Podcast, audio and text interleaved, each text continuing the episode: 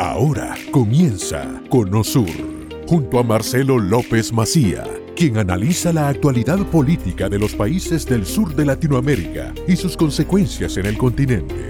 Comenzamos. Hola, ¿qué tal? ¿Cómo están? Vamos a hablar con el doctor Daniel Montamat que es ex titular de IPF, Yacimientos Petrolíferos Fiscales de Argentina. Ha sido este, doctor en Ciencias Económicas también, secretario de Energía de la Nación. ¿Qué tal, doctor? ¿Cómo le va? Gusto en dialogar con ustedes.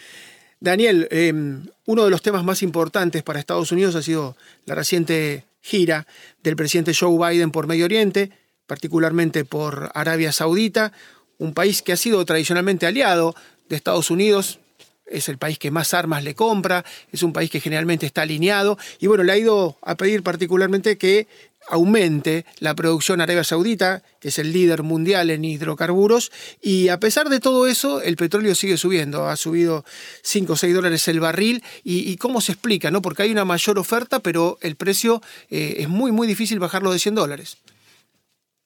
Eh, bueno, hay volatilidad en el precio del petróleo y es cierto lo que dice usted, el presidente de Estados Unidos ha tratado de que eh, los países árabes fundamentalmente aquellos que están en Medio Oriente y Arabia Saudita en particular, liberen un poco más de oferta, ¿eh?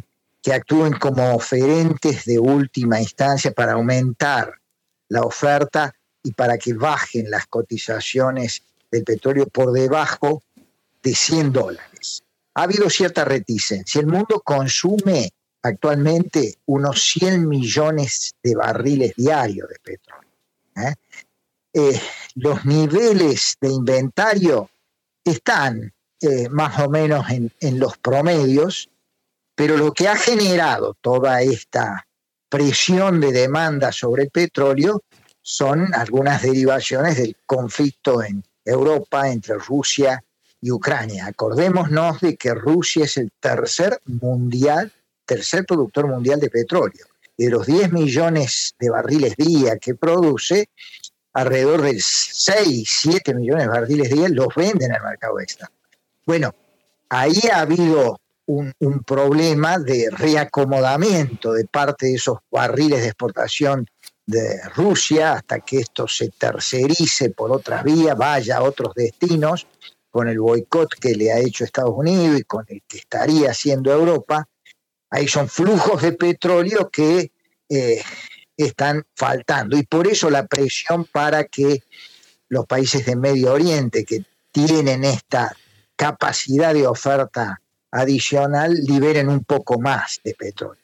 Yo creo que el tema petrolero va a terminar flexibilizándose, pero por los malos motivos, porque eh, cada vez más con la suba de las tasas de interés para frenar el tema de la inflación, tanto en Estados Unidos cuanto en Europa, el tema del COVID en China, hay una eh, tendencia recesiva en la economía mundial que ya se está vislumbrando y la recesión va a desacelerar la demanda de petróleo. Así que es probable que eh, lleguemos a un invierno con un barril, no sé si va a estar eh, encima de los 100 dólares, o a lo mejor algo por debajo, dependiendo de cuán profunda sea esta recesión que ya se vislumbra. Distinto el mercado de gas, que corre por otros andariveles porque Europa es muy dependiente del gas de Rusia y no es fácil sustituir eh, ese suministro en el corto plazo.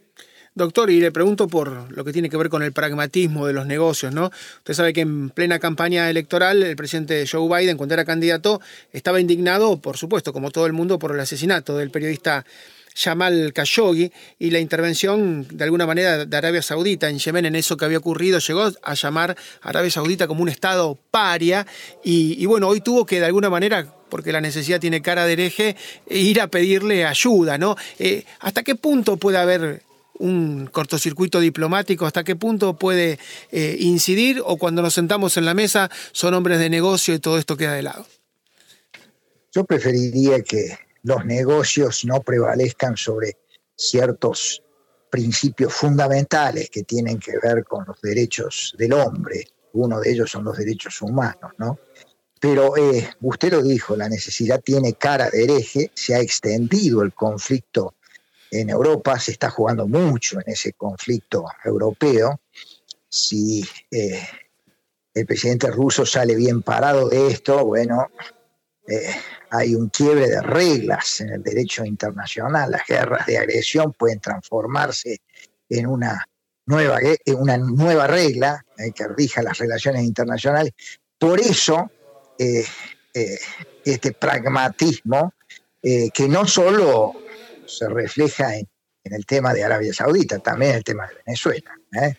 Eh, Venezuela tengo entendido que todavía están vigentes pedidos de captura de la justicia americana de los principales líderes venezolanos. Se está hablando de tratar de reactivar la industria petrolera venezolana porque son flujos de petróleo eh, alternativos a, los de Rusia y porque lo que están vislumbrando tanto los líderes europeos como el presidente Biden es que si la energía sigue cara y sigue golpeando el presupuesto familiar y sigue golpeando el índice de precios, eh, bueno, la inflación en Estados Unidos, último índice, 9.1% anual, para los Estados Unidos es mucho. Europa anda en el 10%, y, esto obliga a políticas monetarias más restrictivas, con lo cual se está dando un cóctel que para la política es perverso y más para las necesidades electorales de aquellos que tienen que ir a elecciones,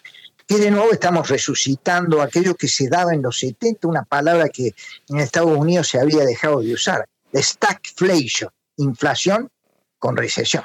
Eso es letal eh, en términos económicos y en términos también de, eh, digamos, necesidad de juntar votos en, en aquellas democracias que necesitan hacer. Así es, usted citaba el caso de Venezuela, que de alguna manera se ha vuelto irrelevante, porque si Maduro estuviera produciendo históricamente lo que lograba Venezuela, que eran 3 millones de barriles diarios, eh, tal vez ya lo hubieran invitado a sentarse en la mesa diplomática.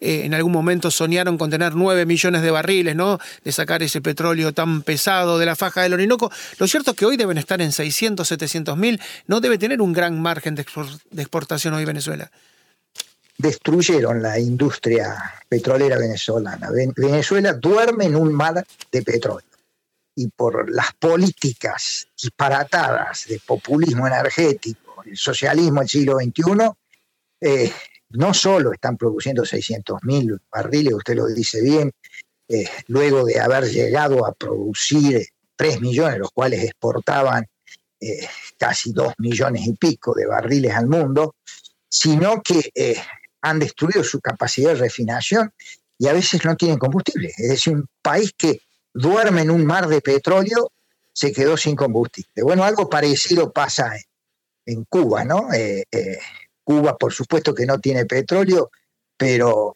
con ese monocultivo de la caña de azúcar a veces tienen también problemas ellos eh, internos por las necesidades de exportar. Así es, usted, sabe que Cuba fue el primer productor mundial de azúcar y no tiene azúcar. Venezuela tiene las mayores reservas de petróleo y no tiene petróleo, y Argentina, que tiene las segundas reservas de gas, no puede sacar el gas. O sea, es una cuestión de gestión pura, ¿no? Es una cuestión de administración de los recursos, de eh, ideología, orientación de la política eh, económica y energética. Y, y, bueno, es un problema que ha traducido estas economías en economías realmente que distribuyen pobreza. no crean riqueza. Doctor, como siempre, muchas gracias por la claridad, por los conceptos y por el tiempo. ¿eh? Muy amable. Un, un gusto dialogar con usted. Gracias. El doctor Daniel Montamat es doctor en ciencias económicas, pero estuvo a cargo de IPF, de la petrolera estatal argentina y también fue secretario de Energía de la Nación. Y el pronóstico de lo que va a ocurrir Suele haber pragmatismo, pero uno dice hasta dónde se extiende, ¿no? ¿Hasta dónde llega el pragmatismo? ¿Hasta sentarnos con Putin?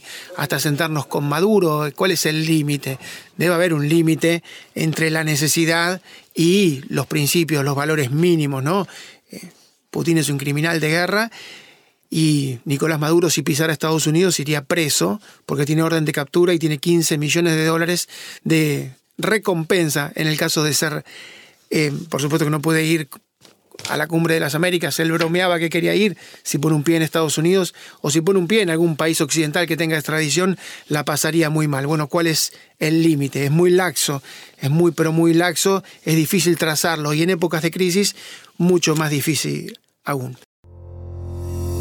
Hasta aquí hemos llegado hoy. Salimos del Cono Sur con el norte muy claro. Te invitamos a nuestro próximo programa con Marcelo López Macía.